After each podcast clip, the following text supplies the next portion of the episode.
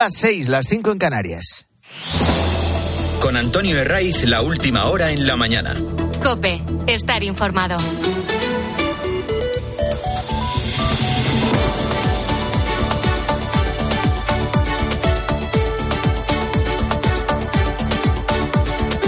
Muy buenos días, estrenamos la mañana del fin de semana de Cope, es el 9 de diciembre y aunque estemos en medio de este largo puente, a que no hay nada mejor que madrugar en sábado. Por delante tenemos una jornada de tiempo estable, salvo en Galicia, en el entorno cantábrico y en los Pirineos. En estos puntos, un frente atlántico va a dejar lluvias que serán más intensas en el oeste de la comunidad gallega. En el resto, no se esperan precipitaciones y sí una subida de las temperaturas que se va a notar especialmente mañana domingo. En la península, hoy la máxima se va a registrar en Málaga con 23 grados y le van a seguir los 22 de Alicante y atentos, 20 en Bilbao o Santander. En Canarias, en Canarias, 24 en Las Palmas y 27 en Tenerife, pero esto no sorprende a nadie. Hoy hay que prestar atención al centro de las grandes ciudades como Madrid, Barcelona, Sevilla, Valencia. Estamos en sábado, en medio de un puente y con buen tiempo. La ecuación es perfecta para que la gente se eche a la calle más a visitar los mercadillos navideños, los centros comerciales, las pistas de hielo, los espectáculos propios de estos días y las tiendas situadas en el meollo. Y algunos de los que mm, haya recorrido esos puntos ayer viernes, el jueves o el día de la Constitución dirá, ¿todavía más multitud? Esa es la previsión. De hecho, en Madrid, por ejemplo, la policía municipal activa en determinados momentos lo que se denomina el nivel negro en el centro ante las aglomeraciones. Aquí de lo que se trata es de garantizar la movilidad y también la seguridad. Y ya que lo de la movilidad no es siempre sencillo, yo lo pude comprobar ayer en Madrid, pues al menos que lo segundo sí esté asegurado. ¿Qué hace la policía municipal cuando ven que, no sé, la Plaza Mayor está completamente llena o incluso calles muy concretas, como Preciados, Callao, Sol?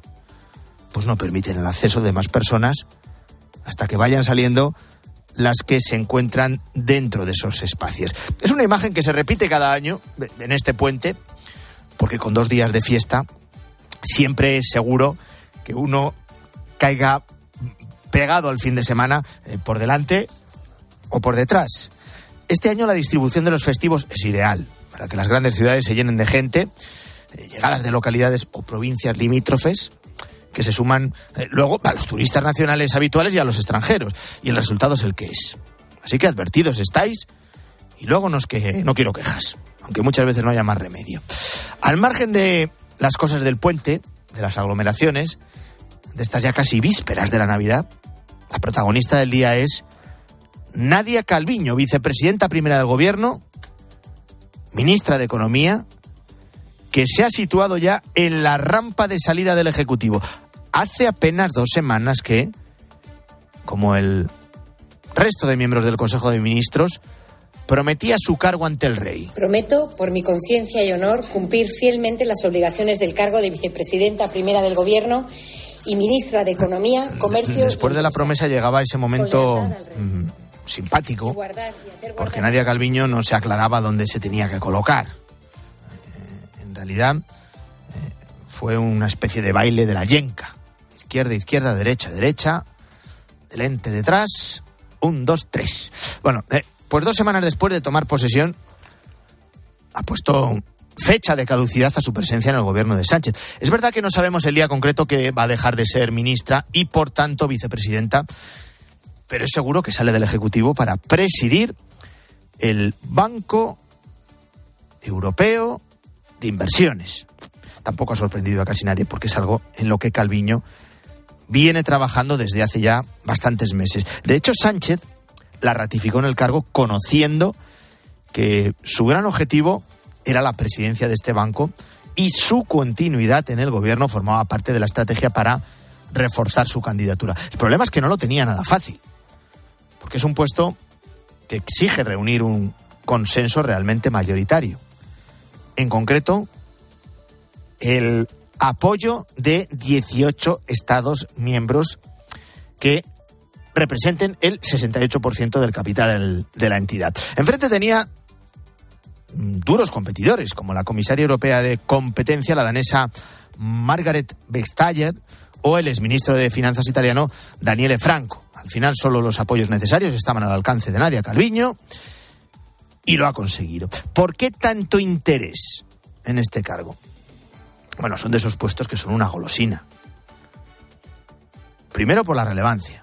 Es una institución financiera con peso, con peso real en el seno de la Unión, aunque sea desconocida para la gran mayoría. Eh, no hay que confundirla con el Banco Central Europeo, que es un organismo diferente. El Banco eh, de Inversiones es, para que todos nos entendamos, el brazo financiero de la Unión Europea. De todas las funciones que tiene, la principal es conceder financiación para proyectos que eh, contribuyan a lograr los objetivos de la Unión Europea, tanto dentro como fuera de ella. Ahora que hablamos mucho de las ayudas, de los fondos, Next Generation para hacer frente a las consecuencias de la pandemia, este banco es el que concede la pasta.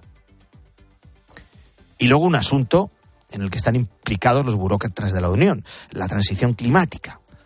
Hay previsión de que el banco que va a presidir Calviño reparta un dineral en préstamos para invertir en energía renovable, en eficiencia energética, en esos puntos de, recarga para los coches eléctricos, más de 100.000 millones de euros. De ahí la importancia del puesto al que por primera vez llega una mujer y por primera vez una española que antes ha querido dirigir el Fondo Monetario Internacional, antes ha querido coger también la batuta del Eurogrupo, por lo que podemos recurrir a ese refrán que dice que a la tercera va la vencida. La, la relevancia de la institución no es la única razón que ha llevado esa pugna entre candidatos tan fuerte.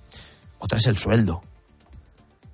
Para Calviño supone multiplicar por cuatro lo que gana ahora de ministra, hasta llegar a los casi 390.000 euros brutos al año, que al mes suponen 31.700 euros, que yo creo que admite poca discusión sobre si un puesto que si está pagado, bien pagado o mal pagado. Una vez que la todavía ministra ha visto el camino despejado, compareció ayer sin ocultar esa sonrisa que confirma aquello de Objetivo conseguido. Es la primera vez que España va a liderar el Banco Europeo de Inversiones, una institución fundamental para la economía europea, el brazo financiero de la Unión para financiar las políticas europeas, eh, que tendrá además un papel aún más importante en el futuro para financiar la transición verde, la reconstrucción de Ucrania o reforzar el papel de Europa en el mundo. Este Banco Europeo de Inversiones está en Luxemburgo y el mandato de Calviño va a ser por seis años. ¿Hasta cuándo va a estar de ministra? Este nombramiento en Europa no es de hoy para mañana, eh, todo lleva su curso. Primero hay que oficializarlo, eso se hará en la Junta de Gobernadores de la institución el miércoles. Su toma de posesión está prevista para el comienzo del año 2024 y a partir de ahí se gestionará la fecha concreta que Calviño no ha querido precisar. Es prematuro hacer ningún tipo de especulación porque eh, solo ahora que se ha tomado la decisión empezaremos a tomar contacto con el banco y entrar en el detalle de los procedimientos y ver cómo qué, opciones hay en este sentido. En ese momento incluso ahora cuando ya sabemos que se marcha, pues ha empezado a glosar la figura de Nadia Calviño, que llegó al gobierno de Sánchez hace cinco años con la etiqueta de, perfil técnico, de tecnócrata, pero que ha salido con un perfil completamente político. Esto es marca de la casa de, Sánchez. Eh, todo lo que toca la imprena de la política. También el nepotismo, eh, que en esto es un maestro. En todo este proceso largo, complicado, que ha permitido llegar a la presidencia del Banco Europeo de Inversiones, Nadia Calviño se ha visto salpicada por el caso de su marido. Una compañera de la ministra, la exsecretaria de Estado de Economía, Ana de la Cueva, fichó al marido de Calviño cuando llegó al frente de Patrimonio Nacional. La maniobra era tan burda como vieja. Si no tiene encaje, creo el puesto. Y ahí le trataron de colocar, de hacer un hueco con un cargo de nueva creación coordinador de estrategia comercial y de marketing en Patrimonio Nacional. El sueldo, 80.000 euros al año, que tampoco está mal. Se filtró y como Calviño no quería renunciar a su carrera, el marido sí que tuvo que renunciar al puesto. Antes ya había sido noticia, porque la consultora en la que trabajaba recibió cerca de un millón de euros en ayudas del Instituto de Crédito Oficial en plena pandemia. Y luego su presencia en el gobierno nos deja también el pulso con la ministra de Trabajo y vicepresidenta Yolanda Díaz. De muchos envites a cuenta de la reforma laboral o lo último, por la reforma del subsidio de desempleo. Lo que es evidente es que este nombramiento es una victoria no solo de Nadia Calviño, que lo es, también de Pedro Sánchez. Sobre su sucesor, que, bueno, Sánchez lo tiene seleccionado desde hace tiempo, no lo ha filtrado de momento. Se barajan varios nombres. Los de dentro del gobierno son conocidos: José Luis Escribá, María Jesús Montero o el director de la Oficina Económica de Moncloa, Manuel de la Rocha, aunque cobra también fuerza la posibilidad de que Sánchez recurra a alguien de fuera. Veremos. Eh, decíamos lo del nepotismo, lo de la amigocracia, porque sigue engordando la polémica por la propuesta de Sánchez para la presidencia de la agencia de noticias EFE, cuyo accionista único es el Estado el elegido ya sabes que es el que fuera el secretario de comunicación de Pedro Sánchez, Miguel Ángel Oliver, del que la CLA del presidente del gobierno viene reconociendo que es un profesional con una amplia trayectoria, y no lo dudamos. Pero le nombran para controlar esa agencia pública de noticias y convertirla en agencia de noticias del gobierno. Este es uno de los caramelitos que le faltaba por meter la cuchara a Sánchez. En su obsesión por controlar el mensaje, a partir de ahora va a tener en sus manos un juguete que es la mayor fuente de información en español con la distribución de 3 millones de noticias al año para sus más de 2.000 clientes. Ahí hay medios de comunicación, hay instituciones y hay también empresas. En el PP han presentado una proposición no de ley para que este cargo lo elija el Congreso y tratar de garantizar así su independencia. También piden que las personas que accedan al puesto no hayan tenido cargos de responsabilidad política durante los últimos cinco años. No solo el PP se ha quejado, también los propios trabajadores han salido para denunciar lo evidente. El Consejo de Redacción de EFE ha asegurado que la agencia hará su trabajo con imparcialidad pese, pese al nombramiento de Miguel Ángel Oliver. Habrá que ver si les dejan a partir de ahora. Hay más noticias en este sábado y te las cuento ya en titulares con Luis Calabor. Inteligencia limitada. Los negociadores del Parlamento Europeo y del Consejo anunciaron en la noche del viernes un acuerdo histórico en el que se fijarán los riesgos de la inteligencia artificial tras más de 30 horas de negociación. Será la primera región del mundo que contará con una regulación ante el creciente uso de esta tecnología. Sin alto el fuego. Estados Unidos ha vuelto a vetar la resolución de las Naciones Unidas en las que se pedía el alto el fuego inmediato en Gaza. El secretario general de Naciones Naciones Unidas, Antonio Guterres, había invocado el artículo 99, pero la condición de miembro permanente del Consejo de Estados Unidos ha impedido aprobar la resolución. Sin oposición. El presidente de Rusia, Vladimir Putin, ha confirmado su intención de presentarse para las próximas elecciones presidenciales del próximo 17 de marzo. Putin llegará en 2024 a los 20 años de poder en Rusia, divididos en dos etapas. Tumor el, expresidente extremeño Guillermo Fernández Vara será intervenido en enero de un tumor en el estómago. Se lo detectaron durante unas pruebas por lo que en principio parecía una úlcera. En declaraciones ha dicho que va a luchar para ganar esta batalla. Así comenzamos la mañana del fin de semana de Cope. Ese sábado es 9 de diciembre y ahora son las 6 y 14, 5 y 14 en Canarias. Antonio de Ray. La mañana. Cope, estar informado.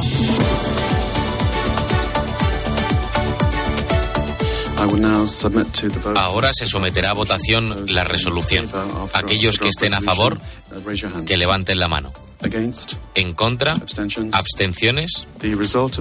El resultado de la votación es el siguiente. 13 votos a favor, uno en contra, una abstención. El proyecto de resolución no queda aprobado por el veto de un miembro permanente del Consejo de Seguridad.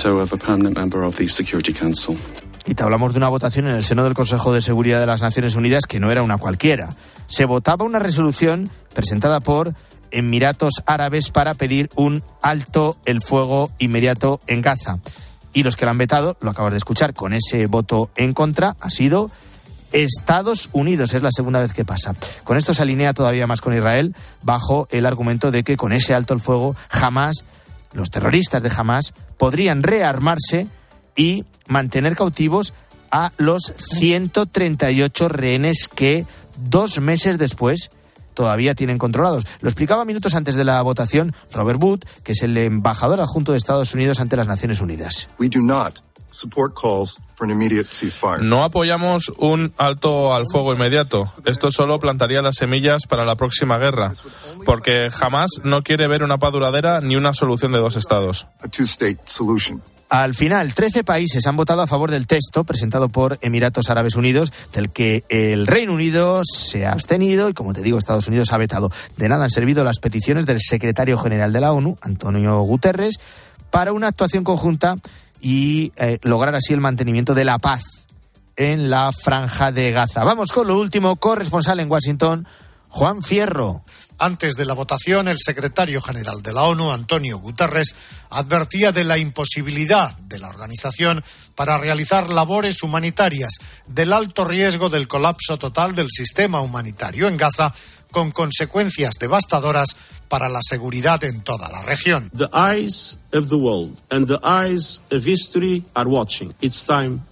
Los ojos del mundo, los ojos de la historia están mirando, decía Guterres. Ha llegado el momento de actuar. En la explicación de su voto, el embajador adjunto de los Estados Unidos, Richard Wood, afirmaba que la propuesta de resolución no solo no era realista, sino que era peligrosa, ya que mantenía en el poder a Hamas y se podrían repetir los sucesos del 7 de octubre. Alto el fuego, alto el fuego, salven vidas, pedía por su parte el embajador palestino. Cada día que pasa, insistía, significa vidas perdidas. Bueno, como te decía, este veto de Estados Unidos a una petición de alto el fuego por parte del Consejo de Seguridad de Naciones Unidas en la franja de Gaza no es el primero. El 18 de octubre votaron en contra, también en solitario, de una resolución similar. Entonces la presentó Brasil. Argumentó Estados Unidos que el texto no mencionaba el derecho de Israel a la autodefensa. Sobre el terreno, ¿qué? Pues durante la noche los ataques en el sur de la franja de Gaza han continuado y continúan por tierra y también por aire. Especialmente en Yan Yunis, ciudad del sur, la segunda más grande de toda la franja, y en la que el ejército israelí ya ha alcanzado su corazón, está en busca de la residencia de un líder de Hamas. Todo en medio de la huida desesperada de la población, que sufre una crisis humanitaria cada vez más grave. En el norte de la franja, ha dejado de funcionar el hospital Kamal Adwan, el último que prestaba servicio debido a la falta de combustible. Eh, por eso todos los enfermos se agolpan en los hospitales del sur, muchos agolpados en los pasillos, esperando a ser operados. En uno de ellos, en el de Al-Aqsa, trabaja Aldo Rodríguez, cirujano de Médicos Sin Fronteras. El hospital está desbordado, hay gente, hay familia por todos lados, en los corredores, en los pasillos, adentro y afuera de los hospitales, eh, ya que los familiares y la gente utiliza los hospitales como refugio porque piensan que es una zona, una zona segura. No llega el combustible a los hospitales, pero como nos cuenta mm, Aldo Rodríguez, cirujano de Médicos eh, Sin Fronteras, tampoco llegan medicamentos. Eh, estamos haciendo entre 30 y 35 cirugías eh, al día, básicamente cirugías, cirugías de guerra, desbridamientos y curaciones. Tenemos muchos pacientes con amputaciones que necesitan varios, varias cirugías antes de, de, la cirugía definitiva. Sin embargo, tenemos problemas con el, con el supply. No se nos está terminando el medicamento para dar las anestesias, se nos está terminando el material para hacer las curaciones. Las noticias que nos llegan sobre la gran crisis humanitaria que sigue ampliándose en Gaza no son completas. Ni Israel, ni tampoco Egipto permiten la entrada de periodistas internacionales a la franja de Gaza.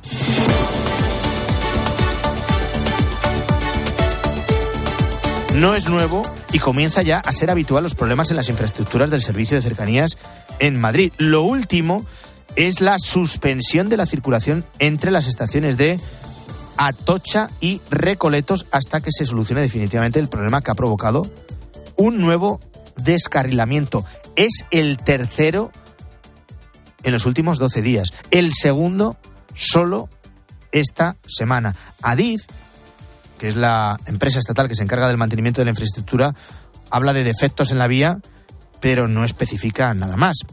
El siempre locuaz nuevo ministro de Transportes, exalcalde de Valladolid, Óscar Puente, de momento no ha dado ninguna explicación sobre lo que está ocurriendo en el servicio de trenes, no solo de Madrid, de toda España, pero especialmente en esta comunidad. Ya digo, en solo 12 días el tercer descarrilamiento. Por eso el gobierno de la Comunidad de Madrid ha pedido una reunión de urgencia con el ministro Óscar Puente para abordar la situación del servicio. Lo hacía el consejero de la Comunidad de Madrid, Jorge Rodrigo. Necesitamos, de una vez por todas, que el ministro Puente asuma su responsabilidad y deje de tirar piedras y esconder la mano. Como expresó la presidenta madrileña, haremos todo lo necesario para proteger a los madrileños de la falta de inversiones y la dejación del gobierno de Pedro Sánchez. A lo largo de estas últimas semanas se ha hablado mucho del traspaso del servicio de Rodalías a Cataluña. Es una de las exigencias que han firmado en el acuerdo con los separatistas, que ha firmado Sánchez con los separatistas, en una nueva cesión barra humillación después de que la anterior ministra de Transporte, Raquel Sánchez, dijera que era una cuestión inviable. Lo que era inviable y no era legal, ya sabes que de la noche a la mañana se ha convertido en legal. Pero no es un problema. Por mucho que los focos se hayan puesto en Cataluña, se ciña esta comunidad. Es un problema de la degradación continua y permanente del servicio de trenes en España. Álvaro Saez, buenos días. ¿Qué tal, Antonio? Buenos Las días. incidencias se cuentan por centenares. Sí, en Madrid se han registrado cerca de 700 incidencias en cercanías en lo que llevamos de año, con más de 700.000 usuarios afectados. Estas averías no solo afectan a la capital, también afectan a Cataluña, como decías, donde sus cercanías eh, presenta incidencias o averías técnicas durante 284 de los 365 días del año. Es un 60% más que hace 10 años y mientras sigue sin haber una explicación clara de por qué ocurre esto. Eh, las constantes incidencias, la falta de mantenimiento de las vías, la falta de inversión para renovar las infraestructuras, la entrada de nuevos operadores o, Antonio, el aumento en la demanda de este tipo de transportes. Un servicio del que España podía presumir hace no tantos años, ya digo, viene experimentando una degradación evidente que sufren, en el caso de cercanías casi a diario, miles de usuarios. Un problema al que el gobierno de Sánchez va a tener que dar respuesta. Y todo mientras estamos a la espera de ese encuentro, de esa reunión entre Pedro Sánchez y Alberto Núñez Fijó, que se ha anunciado para antes de Navidad. Aún así, ni siquiera ha habido una llamada telefónica entre ambos. Ricardo Rodríguez, buenos días. Buenos días. La Moncloa ha diseñado una estrategia a cuentagotas destinada a recolocar a Pedro Sánchez en el centro de la escena con esa virtual mano tendida a Alberto Núñez Feijóo. Todos los pasos van encaminados en esa dirección desde el anuncio hace varios días de una llamada aún en el aire a la voluntad de reunirse este mismo mes e incluida ahora la escenificación de ese diálogo vía la creación de una comisión de trabajo con la renovación del Consejo General del Poder Judicial como uno de los platos fuertes por consensuar. En el entorno presidencial le confieren oficialmente la máxima relevancia, hasta presumen de contar con la mediación ante el PP del presidente del CGPJ, Vicente Aguilarte. Con estos miembros el pregonado acercamiento a Feijóo ha seguido fuera del guion de Sánchez, ya solo ha disparado el enfado de la oposición y su rechazo a las maniobras del presidente. Enconadas todavía más las relaciones, la Moncloa enfría cualquier expectativa de pacto, los populares deben entrar en razón y asumir el resultado de las generales, recalcan en las alturas. Antonio de Ray. La mañana. Cope, estar informado. Mañana estaremos a justo dos semanas para la Nochebuena. Si ampliamos la mirada a la Navidad del año que viene, la de 2024, hay una previsión que nos lleva a Francia. Quien quiera visitar el año que viene, cinco años después de su incendio, la catedral parisina de Notre Dame, lo va a poder hacer. Según el gobierno galo, quedan concretamente 364 días para su reapertura. Y coincidiendo con este anuncio, el presidente Manuel Macron aprovechado también para visitar las obras de la catedral. Vamos a interesarnos por cómo van los trabajos de reconstrucción de Notre Dame, corresponsal en París, Asunción Serena. Esta semana se ha vivido un momento clave en las obras de la Catedral de Notre Dame porque la flecha que desapareció pasto de las llamas ha sido levantada de nuevo y en la cúspide se ha colocado la cruz que la corona, justo dos días antes de la visita que hizo ayer Emmanuel Macron para lanzar así la cuenta atrás a un año de la inauguración. Es muy emotivo encontrarnos aquí un año antes y ver el avance extraordinario de las obras, la nave, el coro, el tejado, la flecha, el gallo que será colocado dentro de unos días. Es una imagen formidable de esperanza. El gallo es uno nuevo que contendrá las mismas reliquias que había en el anterior. El gallo original quedó magullado, pero será expuesto más adelante en el museo que van a crear dedicado a Notre Dame y donde también expondrán las vidrieras del lado sur de la catedral, porque aunque están en perfecto estado, han decidido lanzar un concurso para sustituirlas por otras vidrieras contemporáneas. Macron subió ayer hasta la cruz que corona la flecha a 96 metros de altura y allí grabó en la madera el nombre del general Georges Gelan que ha coordinado todas las obras de reconstrucción hasta este verano que falleció en un accidente de montaña. Este anuncio el de la reapertura de Notre Dame, el Día de la Inmaculada Concepción, ha coincidido con la reaparición del Papa Francisco, que continúa recuperándose de su enfermedad pulmonar. Lo ha hecho en la habitual ofrenda floral a la Inmaculada Concepción de la Plaza de España de Roma, enfrente de la Embajada Española ante la Santa Sede que ha seguido nuestra corresponsal en el Vaticano, Eva Fernández. Buenos días. Buenos días, Antonio. En la que ha sido su primera salida del Vaticano tras la bronquitis que le ha obligado a cambiar su agenda e incluso a suspender el viaje que tenía previsto a la cumbre del clima de Dubái, el Papa rezó a los pies de la Inmaculada una sentida oración en la que también estuvieron incluidas las mujeres que han sufrido violencia en todas las partes del mundo. Pero, por supuesto, suplicó a la Virgen por el fin de la guerra. Porque tú sei l'Immacolata Concezione. Porque tú eres la Inmaculada Concepción. El solo hecho de que existas nos recuerda que el mal no tiene ni la primera ni la última palabra. Que nuestro destino no es la muerte sino la vida. Que no es el odio sino la hermandad. Que no es el conflicto sino la armonía. No es la guerra sino la paz. La guerra la pace. Antes de llegar a la Plaza de España de Roma, el Papa visitó la Basílica de Santa María la Mayor para regalar a la Virgen Salud del pueblo de Roma, a la que tiene gran devoción, una rosa de oro. Es un reconocimiento muy especial reservado a los pontífices desde hace siglos. Pleno puente de la Inmaculada que muchas familias lo reservan para montar el Belén, para colocar el árbol y todos los eh, adornos que nos acercan ya sin duda alguna al misterio de la eh, Navidad. Eh, ahora te quiero hablar de un Belén muy especial y nos lleva a Rute, un pueblo de Córdoba. Allí hay un obrador donde se hacen todo tipo de dulces cuya especialidad es el chocolate. Y tienen un Belén muy famoso. Cada año preparan un nacimiento espectacular temático de chocolate. El tema de este año es La Vuelta al Mundo en 80 días. A todos enseguida nos viene a la memoria la novela de Julio Verne. Y en COPE hemos hablado con Jorge Garrido, que es el eh, chocolatero encargado de diseñar el Belén de Rute, y nos explica que una de las principales dificultades es tener el espacio de trabajo a la temperatura ideal. Bueno, pues este año en concreto hemos utilizado unos 1.600 kilogramos de chocolate. Madre del amor chocolate hermoso. blanco, chocolate negro, chocolate con leche. Desde que comenzamos la elaboración, que comenzamos después de Semana Santa, fíjate que trabajamos durante toda la primavera y el verano y estamos siempre a una temperatura inferior de 22 grados. Antonio de Ray. La mañana. Cope. Estar informado. Oye, ¿tú también tienes algo que contar? Hola Alberto. Muy buena, Carmen. A las 10 de la mañana, en la hora de los fósforos, nos encanta pasarlo bien contigo. Tenía pues una entrevista de trabajo en Madrid, total, que ya me montó en el AVE. Le mando un mensaje a mi novio, que era de Zaragoza, pues qué ganas de abrazarte, de Oh, que llegue mañana por fin vuelvo a verte, pasar el fin de juntos. Bueno, suena el teléfono y ahora me está llamando el director comercial de la otra empresa. Dices que creo que me has mandado un mensaje que no era para mí. De lunes a viernes ¿cómo? desde las 6 de la mañana, Herrera en Cope. ¿Nos cuentas tu historia? Si lo que te separa del universo digital de tus hijos son puertas que todavía están cerradas, ¿cuántas estás abriendo? El universo digital de tus hijos e hijas es todo un mundo. Más puertas abres, más lo entiendes. Descubre cómo en FAD.es.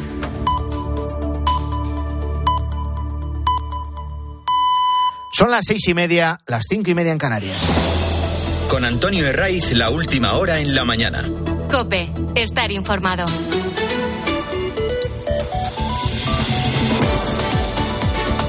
Muy buenos días, bienvenidos si eres de los que se incorpora a la mañana del fin de semana de COPE de este sábado 9 de diciembre, marcado por Nadia Calviño, que va a ser la nueva presidenta del Banco Europeo de Inversiones, marcado por los problemas en los cercanías, tres descarrilamientos de trenes en tan solo 12 días en la Comunidad de Madrid, que viene marcado por ese veto de Estados Unidos en la ONU para un alto el fuego en la franja de Gaza y que viene marcado, como no, por el puente de la Constitución y de la Inmaculada.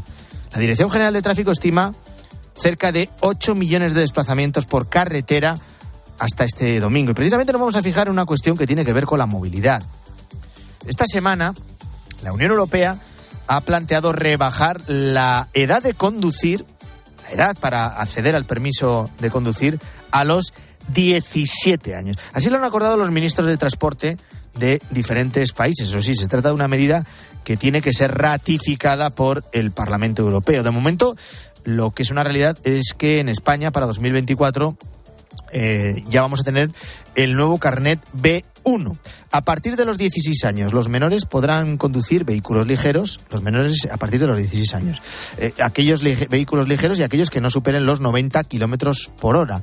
Alba que tiene esa edad valora sacárselo. Me parece muy buena idea y es una gran oportunidad para nosotros. Y la verdad yo sí que estoy interesada en sacarme el carnet, sobre todo para poder desplazarme libremente y no tener que depender de mis padres.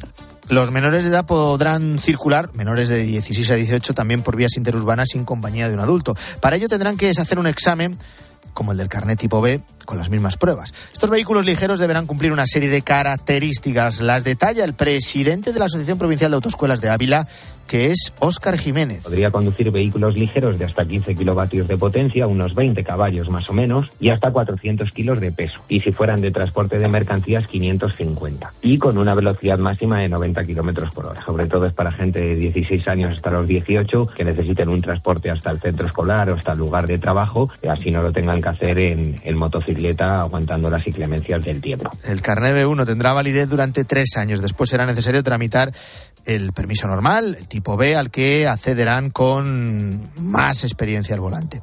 Este es un paso más sobre los conocidos como coches sin carnet, esos vehículos pequeños que pueden circular con el permiso de moto, pero ahora con coches más potentes y un carnet específico estos que llamamos coches sin carné, los llamábamos mal llamados, pero los llamamos así. Pues es una actualización de esos vehículos. Se ha dado cuenta la DGT que a 45 kilómetros por hora que pueden circular por vías interurbanas son muy peligrosas. Entonces estos vehículos les van a dejar hasta 90.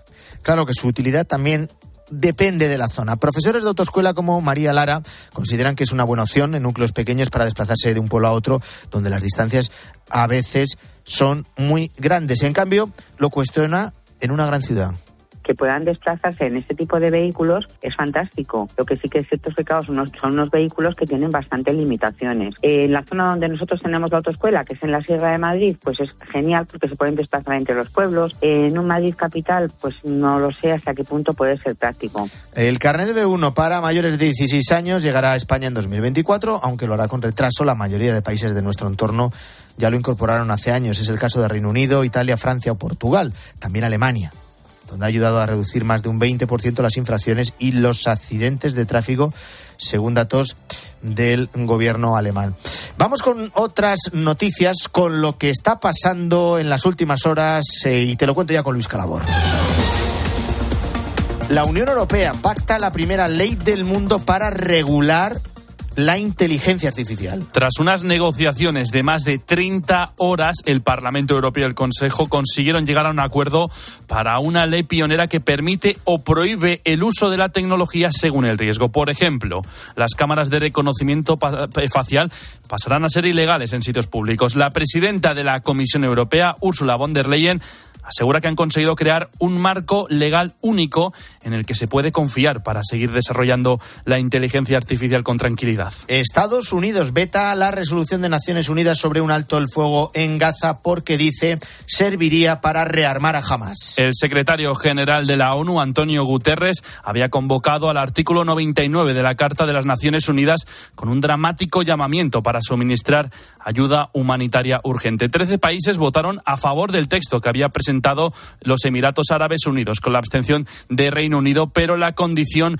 de miembro permanente de los Estados Unidos tiró abajo la resolución. El embajador adjunto de Estados Unidos, Robert Booth, asegura que lo más importante para una paz duradera es la llamada solución de los dos estados. Y protagonismo para Nadia Calviño elegida como presidenta del Banco Europeo de Inversiones. Lo siguiente es anunciar su sustituta en, o sustituto en el gobierno de Pedro Sánchez. El presidente del, gobierno pierde a un freno natural de Yolanda Díaz con la marcha de Nadia Calviño, que no asumirá sus nuevos poderes hasta el inicio de 2024. Varios nombres están sobre la mesa y la prioridad pasa por buscar a un economista de renombre, pero de alto perfil político. Desde Ferraz aseguran que Sánchez, que no ha dado pistas, puede buscar el efecto sorpresa. Y el Real Madrid busca mantener hoy el liderato en su visita en Sevilla al estadio Benito Villamarín Manu Pérez. El conjunto de Carlo Ancelotti quiere asegurar la primera posición frente al Betis de Manuel Pellegrini. El partido será a las 4 y cuarto este sábado en el Villamarín. En rueda de prensa, el técnico italiano del Real Madrid no ha querido desvelar quién jugará en la portería. Kepa ha vuelto porque se ha entrenado bien, está bien. Lo, lo bueno es que tenemos dos porteros de confianza. Mañana voy a elegir uno de los dos. Eh, ¿Cómo lo voy a hacer por el próximo partido? Hay competencia en la portería porque Lunin lo ha hecho muy bien cuando ha jugado, pero esto es una decisión que voy a tomar mañana y voy a tomar para los próximos partidos. La jornada 16 ha comenzado con la victoria del Getafe por 1-0 frente al Valencia. Continúa a las 2 con el Alavés Las Palmas. Otro partidazo a las 6 y media con el Real Sociedad Villarreal. Y a las 9 Mallorca-Sevilla. En segunda división el Español ha empatado a 1 con el Zaragoza y en baloncesto pleno de victorias en Euroliga. Valencia, Basconia y Barça han logrado vencer a sus respectivos rivales. Podrás seguir todo el deporte a partir de la 1 con nuestros compañeros de tiempo de juego. A las 6 y 37 saludo ya a Guillermo Vila, buenos días. Hola Antonio, buenos días. repaso a la prensa. Hoy hay un nombre propio que protagoniza todas las portadas, el de la todavía vicepresidenta económica del gobierno, Nadia Calviño, que ha sido elegida presidenta del Banco Europeo de Inversiones. Dice el confidencial que recibió el respaldo político en Europa por ser la candidata que generaba más consenso. España gana peso en la Unión Europea, subraya el país, y hay medios que analizan las consecuencias de su marcha que, según ABC, altera el equilibrio interno del gobierno. Sobre su posible sucesor, Sánchez diseña el reemplazo quirúrgico por un perfil técnico apunta el mundo. Es una buena noticia para España, si lo es, y también lo es para la propia Nadia Calviño y para Pedro Sánchez.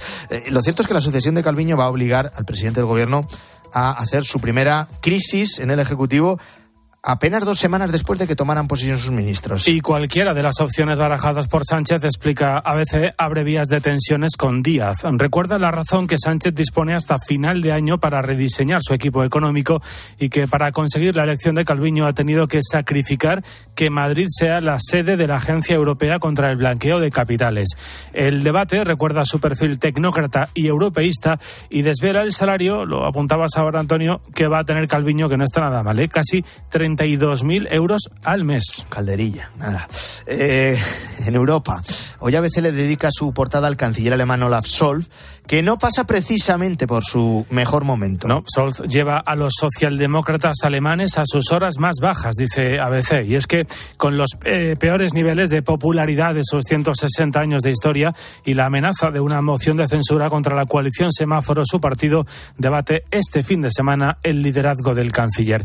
Y también es noticia, por cierto, lo que le va a costar a España implantar el catalán, el gallego y el euskera en la Unión Europea.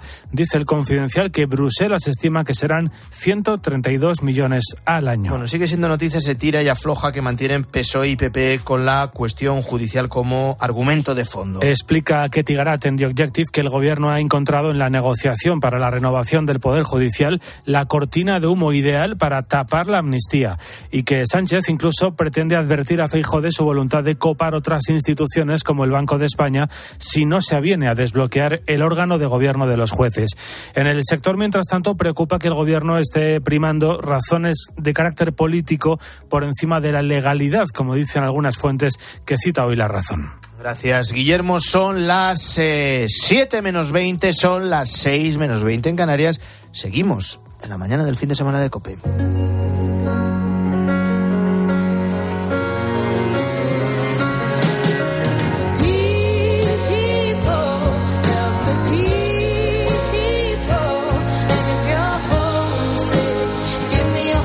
Venimos de una jornada muy importante para la Iglesia, eso lo sabemos bien en España. Se vive también con mucha intensidad en Roma. Irene Pozo, directora de contenidos religiosos de COPE, ¿qué tal? Buenos días. Muy buenos días. El Papa Francisco continúa recuperándose de la inflamación pulmonar, que en las últimas semanas, bueno, le ha llevado a cancelar alguna de sus citas previstas, como el viaje a Dubái, pero poco a poco vamos viendo su mejoría. Ayer, sí, celebramos el Día de la Inmaculada Concepción y el Papa no faltó a su cita con la Virgen en la Plaza de España en Roma.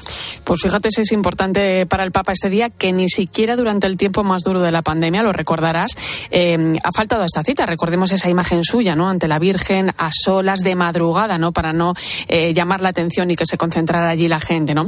Fíjate, desde que Pío, Pío no, no, Pío IX proclamara el dogma de la Inmaculada Concepción en 1854, que viene a decir que eh, María fue preservada de toda mancha de pecado ya desde su concepción y desde que tres años después se inaugurara ese monumento a la Inmaculada en la Plaza de España, pues han sido muchos los papas que cada año han enviado flores, ¿no? Y en las últimas décadas, desde 1958, es habitual que el Papa deposite esas flores en persona, ¿no? A los pies de la Virgen y además realice allí una oración. Bueno, pues en este Día de la Inmaculada, claro, hemos visto al Papa Francisco que también a media mañana rezaba el ángelus de nuevo desde el balcón que puede verse desde la plaza de San Pedro. Eso es buena señal en relación a su estado de salud. Y una vez más hacía un llamamiento por la paz y pedía a la Virgen la paz para el pueblo de Ucrania, Palestina e Israel. Chiedo a tutti, especialmente fedeli di Roma, de unirse espiritualmente a mí. Os pido a todos, especialmente a los fieles de Roma, que os unáis a mí en este gesto de fe a la Virgen, rezando en particular por la paz la paz en Ucrania, la paz en Palestina e Israel y en todas las tierras heridas por la guerra. Pidamos la paz, que los corazones se pacifiquen, que llegue la paz. Que sea la paz. Otra tradición, eh, Irene, en este día de la Inmaculada Concepción, es la visita a una de las basílicas más importantes de Roma, Santa María la Mayor. Allí se encuentra el icono de la patrona de la ciudad, la conocida como Salus Populi Romani, que quiere decir protectora del pueblo romano, y antes de acudir a la cita en la Plaza de España este viernes, vimos al Papa Francisco visitar esta basílica donde hacía entrega a la Virgen de un regalo muy especial y tanto, eh, el Papa le ha entregado a la Virgen una rosa de oro. Es la escultura de un jarrón que dentro lleva esta flor. Está realizada con oro, pero su verdadero valor está en lo que simboliza, el cariño y la devoción a la Virgen. La Salus Populi Romani, la patrona de Roma, es una imagen muy querida en la ciudad y también por el Papa Francisco, porque, eh, bueno, le podemos ver, ¿no? Siempre que va a emprender un viaje, también a su regreso, ¿no? Que visitar, ¿no? A, a esta, a este icono, a esta Virgen, ¿no? Que se encuentra en Santa María la Mayor. Bueno, pues a lo largo del mundo, esta rosa tan solo la tienen 20 advocaciones de María. España cuenta con dos. Una de ellas se la entregó el Papa Francisco hace dos meses a la Virgen de Montserrat. Vamos a recordarlo. Pensemos en estos 800 años de presencia en Montserrat. Cuántos fieles visitando su santuario, desgranando las cuentas del rosario, pidiendo con humildad y sencillez a la moreneta su intercesión por ellos, por sus seres queridos se la entregó con motivo de los 800 años de la fundación de su cofradía. Eh, la otra rosa de oro la tiene la Virgen de la Cabeza de Andújar, en la provincia de Jaén. La entregó el Papa Benedicto XVI en el año 2009 y eh, así nos lo cuenta Manuel José Gómez, que es el presidente de la hermandad. Esto era un galardón que se le otorgaba a personas relevantes, reyes o personas que por alguna razón el Vaticano los consideraba como muy relevantes. Pero esto eh, llegó un momento, parece ser que había ciertas rivalidades y algún papa decidió que solamente se le otorgaran a devociones marianas. Bueno, pues eh, eh, hay más rosas de oro, ¿eh? por ejemplo, las podemos encontrar junto a la Virgen de Fátima en Portugal, la de Guadalupe en México o la de Aparecida en Brasil, ¿no? Pero bueno, pues la historia es curiosa, ¿no? Bueno, todo esto con motivo de esa celebración ayer viernes de la Inmaculada Concepción, con importancia en toda España, y en algunas casas también, como en la mía, que tengo dos conchitas, así que mira, eh, lo celebramos por todo lo alto. Vamos con más temas, Irene. Ya se han publicado las orientaciones de la Conferencia Episcopal Española para la retransmisión de la celebración de la Eucaristía. Pues sí, es un documento impulsado por las comisiones episcopales para las comunicaciones sociales y para la liturgia, que recordemos fue aprobado la pasada asamblea plenaria. Parte de lo vivido eh, durante la pandemia ¿no? y la forma en que se llevaron a cabo las distintas celebraciones. Se trata de tener un cuidado especial de estas retransmisiones para evitar la confusión de los fieles, ya que muchos de ellos no participan físicamente. ¿no? Y también de no olvidar pues, que al otro lado hay personas enfermas, mayores, cuidadores. Es decir, el celebrante ha de saber que se dirige a la comunidad presente, pero también a la virtual. ¿no? Y cuidar ambas cosas, ya que no podemos olvidar que la celebración litúrgica es el centro de la vida cristiana. Otra de las cosas que refleja este documento es que la retransmisión de la misa debe ser conocida y autorizada por el obispo o por la persona a quien el delegue, que la persona que realice los comentarios debe tener en cuenta que su misión no es contar lo que pasa, sino hacer participar a quienes la siguen, o por ejemplo, que el lugar de la celebración desde donde se retransmite debe ser un oratorio, capilla o iglesia, donde la Eucaristía se celebre de forma habitual, ¿no? O que la emisión también sea en directo, ¿no? Esto no quiere decir que la retransmisión sustituya a la asistencia a la misa dominical, lo recuerdan en este documento, sino, eh, bueno, pues eh, eh, que se trata de hacerla más accesible ¿no? a las personas para que llegue a todos el consuelo y la palabra de Dios. Interesante. en Santiago de Compostela, esta semana, se han dado cita líderes religiosos, cristianos, musulmanes y judíos para reflexionar sobre el papel de las religiones en el actual contexto sociopolítico, que no es fácil, claro. Un encuentro que inauguró el arzobispo de Santiago, Francisco Prieto, que hizo un llamamiento al diálogo interreligioso para eliminar tensiones y conflictos. Pues mira, se trata del encuentro del grupo de diálogo intercultural y religioso del Partido Popular Europeo que celebraba precisamente su 25 edición y lo hacía en esta ciudad gallega, en Santiago de Compostela. Eh, su arzobispo, Francisco José Prieto, hablaba de tres pilares, ¿no? Hablaba de diálogo, cultura y religión y decía que las religiones han contribuido al progreso de la cultura y a la edificación de una sociedad más humana. Un encuentro que se ha celebrado para reflexionar, eh, como decías, ¿no? sobre los retos que plantean las religiones en, pleno siglo XXI y sobre la relación también entre ellas. Todos los participantes coincidían en que la educación es verdaderamente lo fundamental a la hora de hablar de, ese diálogo ¿no? entre religiones y así nos lo contaba el decano de Teología de la Facultad de Comillas, Francisco Ramírez. Él es profesor de Biblia y cuando toca explicar a San Pablo, pues antes hace un acercamiento al libro sagrado de los judíos, a la Torah. Y desde ahí intento explicarles eh, San Pablo en un modo que no sea irrespetuoso, que no sea trivializador, que no sea negador de la. Entonces, cuando te formas ahí, yo creo que sale gente mucho más tolerante y mucho más capaz de, dialogar y de no pretender supremacía. Claro, la tolerancia, ¿eh? qué importante además en estos, en estos tiempos. Bueno, todos los ponentes, Antonio, han apostado por, poner fin a los ataques a la libertad religiosa y por incidir también pues, en los valores que nos unen y no en los que nos separan. Y un apunte breve. Irene, hoy finaliza el encuentro de diáconos permanente que se viene celebrando esta semana en Ávila. Y en 30 segundos, contéstame a esta pregunta. ¿Qué es y qué hace un diácono permanente? ¿En qué consiste ese servicio de la Iglesia? Venga, pero 30 de verdad. Hay dos tipos de diáconos, ¿no? Los transitorios, para los que ser diáconos es un paso más para convertirse después en sacerdote, y los permanentes, que durante toda su vida pues tienen ese ministerio y pueden serlo pues personas, por ejemplo, que estén casadas, ¿no? Que hayan contraído matrimonio, ¿no? Ellos pueden celebrar bautizos, bodas o celebraciones de la palabra. Pues yo creo que ha contestado perfectamente en esos 30 segundos y lo hemos entendido. Que tengas buen fin de semana, Irene, gracias. Igualmente, buen fin de semana. Antonio de Ray. La mañana.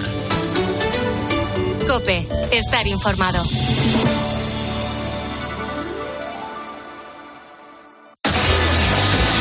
Es listo.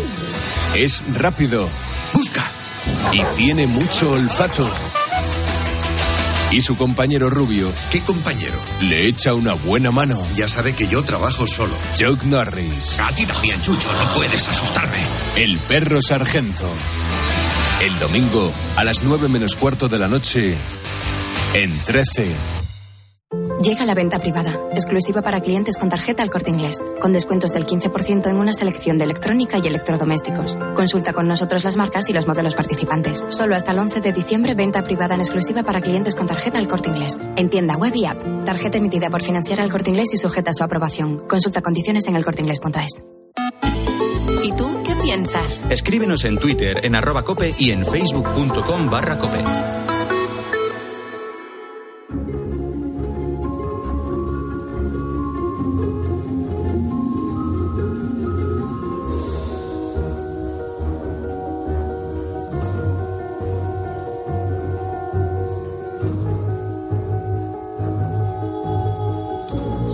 En pleno puente de la Inmaculada, o lo que es lo mismo, en el arranque de la temporada alta para los deportes de nieve. En España existen 36 estaciones de esquí, lo que supone unos casi mil kilómetros de pistas. Las estaciones del Valle de Arán, en Cataluña, la de Formigal, en Huesca, o la de Sierra Nevada, en Granada, son algunas a las que miles de españoles se desplazan para disfrutar de la nieve eh, dejando atrás el caos de las grandes ciudades. Es un sector, además, Ana Huertas, buenos días.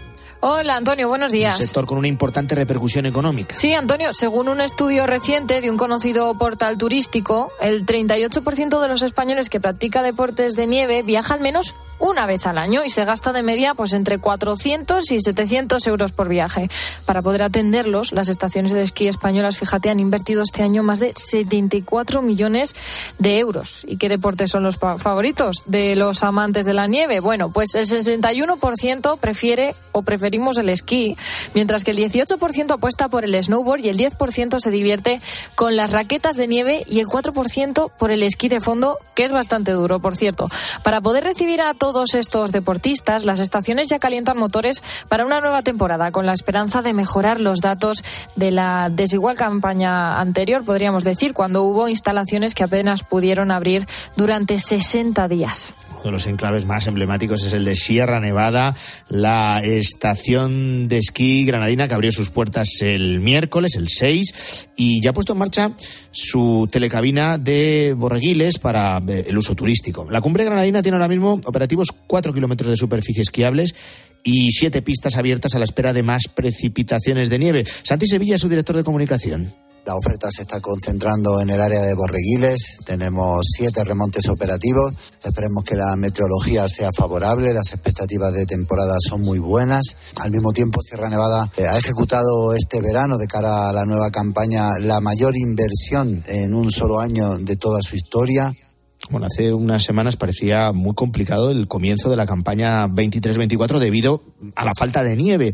Solamente el año pasado, más de un millón de personas acudieron a Sierra Nevada, de los que más de 800.000 fueron esquiadores y el resto turistas. Todo un récord histórico de la estación en el uso de actividades lúdicas en la nieve.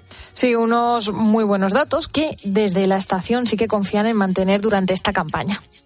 Las perspectivas son muy buenas. Esperamos que la gran fecha invernal del año, la primera gran fecha que es la Navidad, la nieve nos sonría porque las eh, reservas están siendo muy buenas y, y la expectativa por parte de todo el empresariado de la estación es muy alta. Mm, Una afluencia de personas que también se nota en la hostelería de la zona. De momento, la media de esquiadores cada día en Sierra Nevada es de 19.000 personas. Antonio Rodríguez es el dueño de un bar de allí.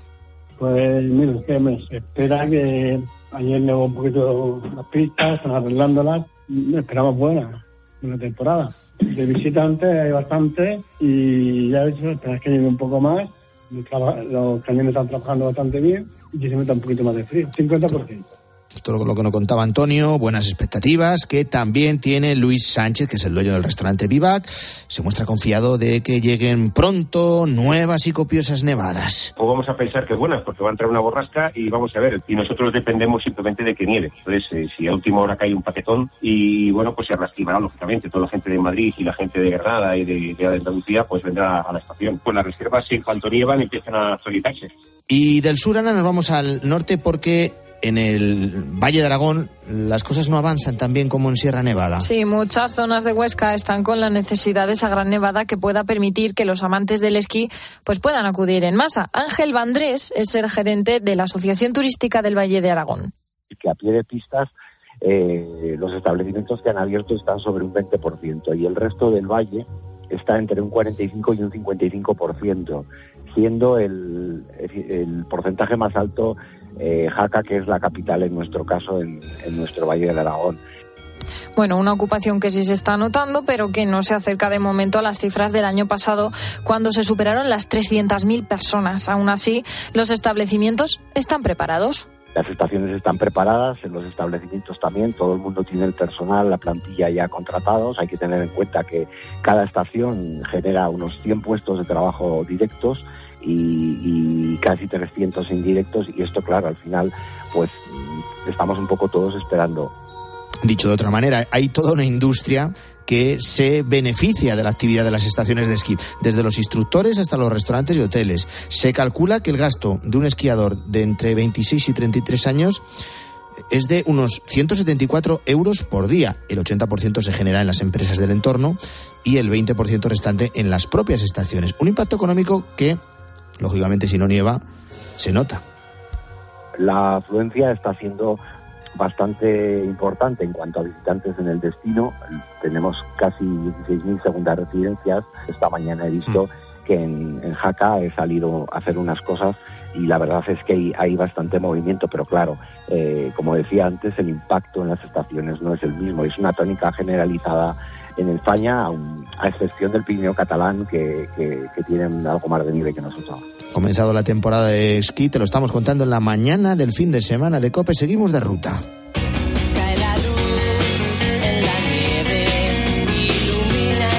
Seguir de viaje por esas estaciones españolas, Ana, nos eh, seguimos quedando en Aragón. Mm, en el caso de la estación de Valdelinares, en Teruel, están contentos de cara a la temporada ya que han podido abrir varias pistas. Mario Gómez es el director de la estación. Bueno, pues muy contentos porque la meteorología nos ha acompañado. Eh, los esquiadores que han, han subido eh, ayer y hoy a Valdeinares, pues están disfrutando de unas jornadas de esquí fantásticas. Eh, la llegada de la nieve ha multiplicado las expectativas turísticas para este puente de la Inmaculada. De hecho, los hosteleros de la Sierra de Gudar han pasado de tener una ocupación media para el puente del 60% a rozar el lleno total tras el anuncio de que habría la estación de Valdelinares las reservas van aumentando. Yo creo que a partir de, mañana será cuando más eh, actividad vamos a tener en, las estaciones. Pues tenemos abiertos eh, pistas de nivel intermedio, pistas de nivel debutante y tenemos dos telesillas y tres eh, cintas transportadoras operativas. Muy contentos de, de, poder estar esquiando ya en, las laderas de Valdellinares durante todos estos días. Bueno, son reservas que al cabo del año de media aportan al Producto Interior Bruto pues en torno a 160 millones de euros. Además, este sector crea unos 60.000 empleos cada temporada entre instructores de esquí, remonteros, especialistas en conducción de remontes o pisteros. Así que desde todos los puntos de vista, la nieve es indiscutiblemente una enorme fuente de riqueza.